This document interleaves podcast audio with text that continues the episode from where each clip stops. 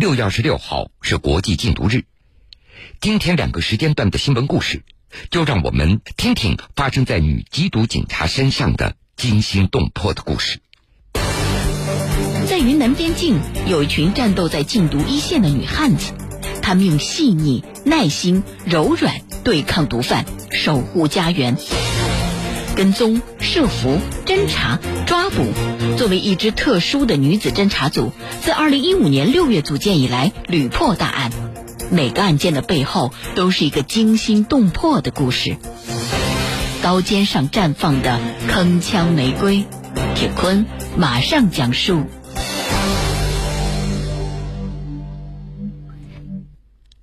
对于傣族姑娘彭秋燕和壮族姑娘潘璇来说，这是一个让他们引以为自豪的集体，这个集体的名称叫做云南省德宏傣族景颇族自治州芒市边境管理大队女子侦查组。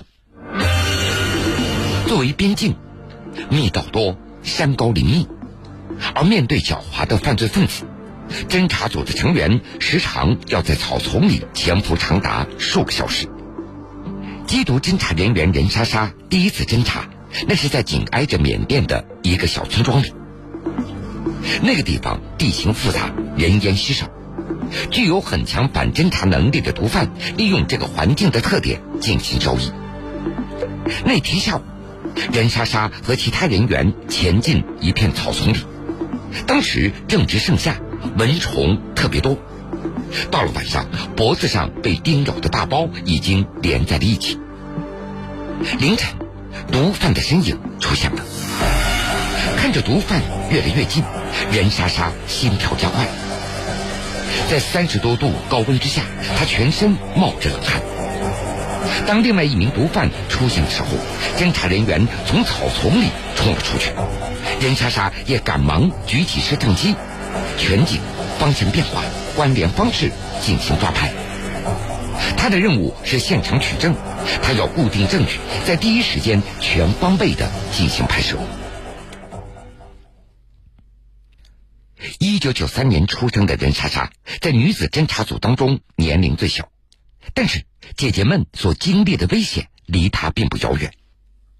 二零一六年五月一号下午两点，缉毒侦查人员王艳茹的家庭聚会刚刚开始，这个时候电话响了。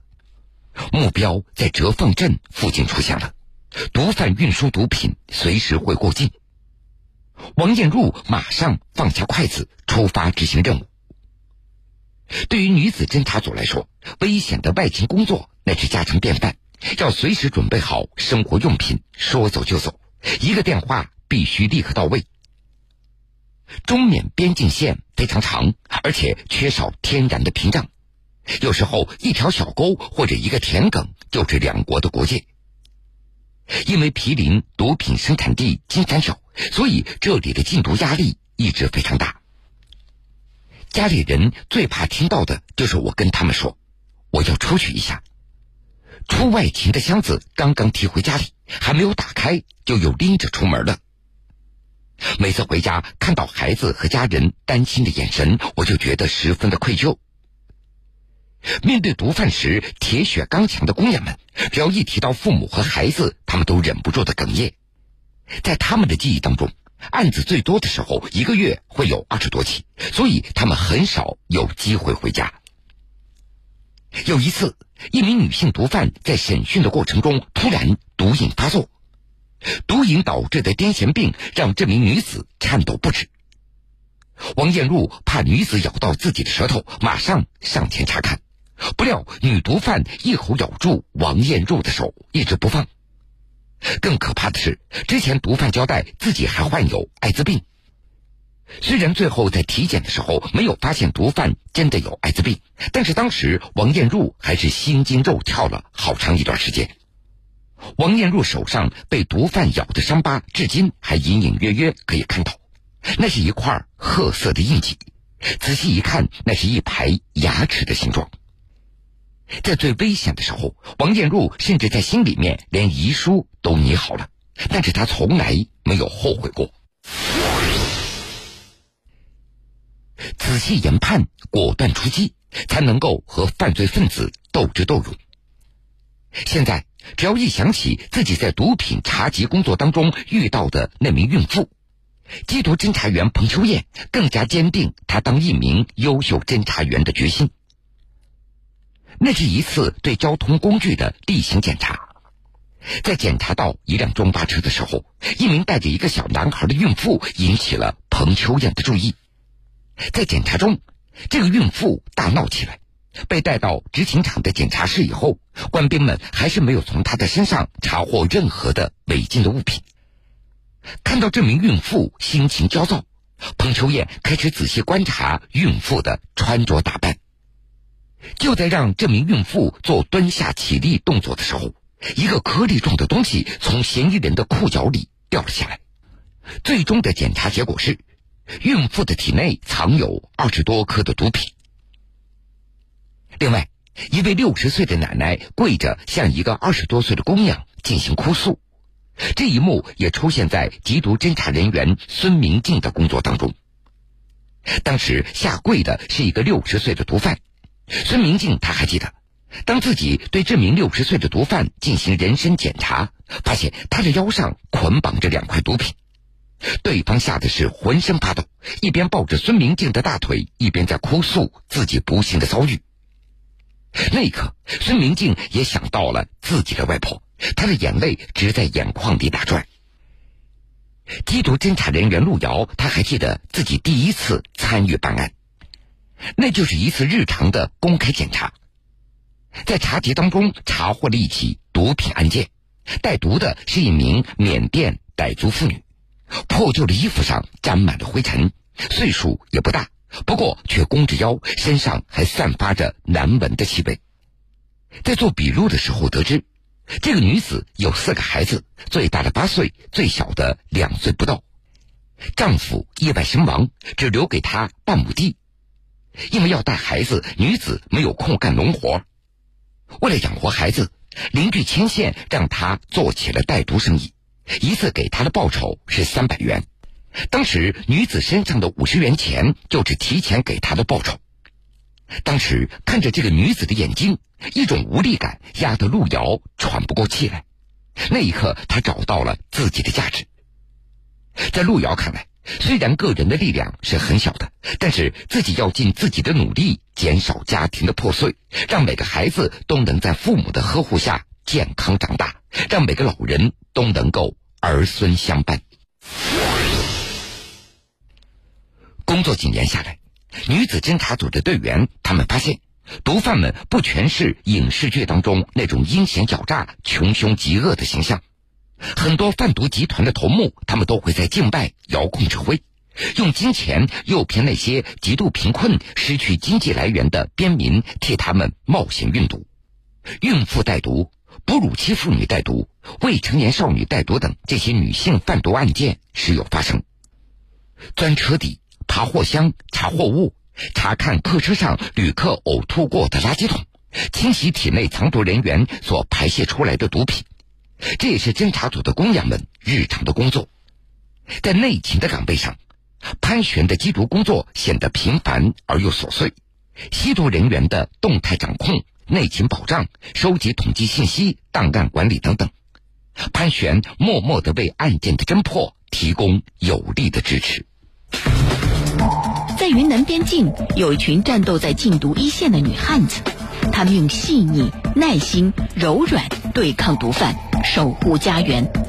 跟踪、设伏、侦查、抓捕，作为一支特殊的女子侦查组，自2015年6月组建以来，屡破大案。每个案件的背后，都是一个惊心动魄的故事。刀尖上绽放的铿锵玫瑰。铁坤继续讲述。二零一七年四月二十二号，几名嫌疑人入住瑞丽的一家酒店，酒店的监控设备已经损坏了，正在维修。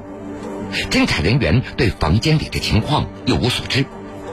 嫌疑人每一次出门都有可能去交易毒品，如果不能够确定房间里的情况，就很难实施抓捕。接到命令，缉毒侦查人员刘文要化妆以后进入房间进行侦查。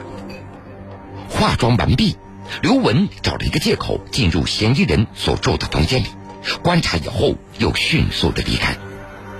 房间里两名嫌疑人的相貌特征等这样的信息，对案件的侦查起到了关键作用。接下来的几天里，狡猾的毒贩几次改变了交货的地点，最终在芒市进行交易。在芒市市中心，嫌疑人出现以后，刘文装着打电话接近了他们。突然，一辆摩托车从街道一侧驶了过来，停在男子的跟前。骑车的人转身就走。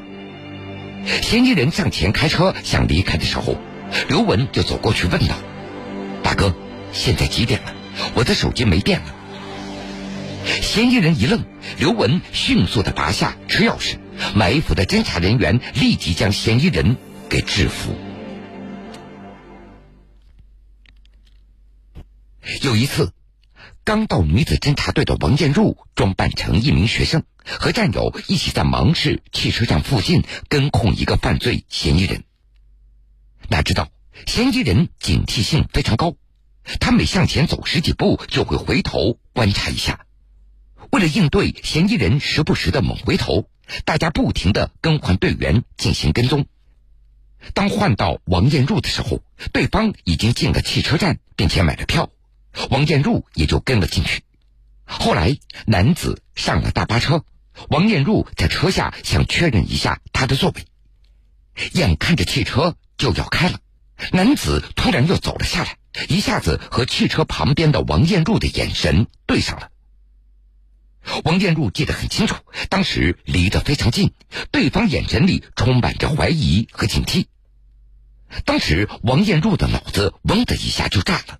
他心跳加速，不过却努力的保持平静。他没有回避对方的眼光。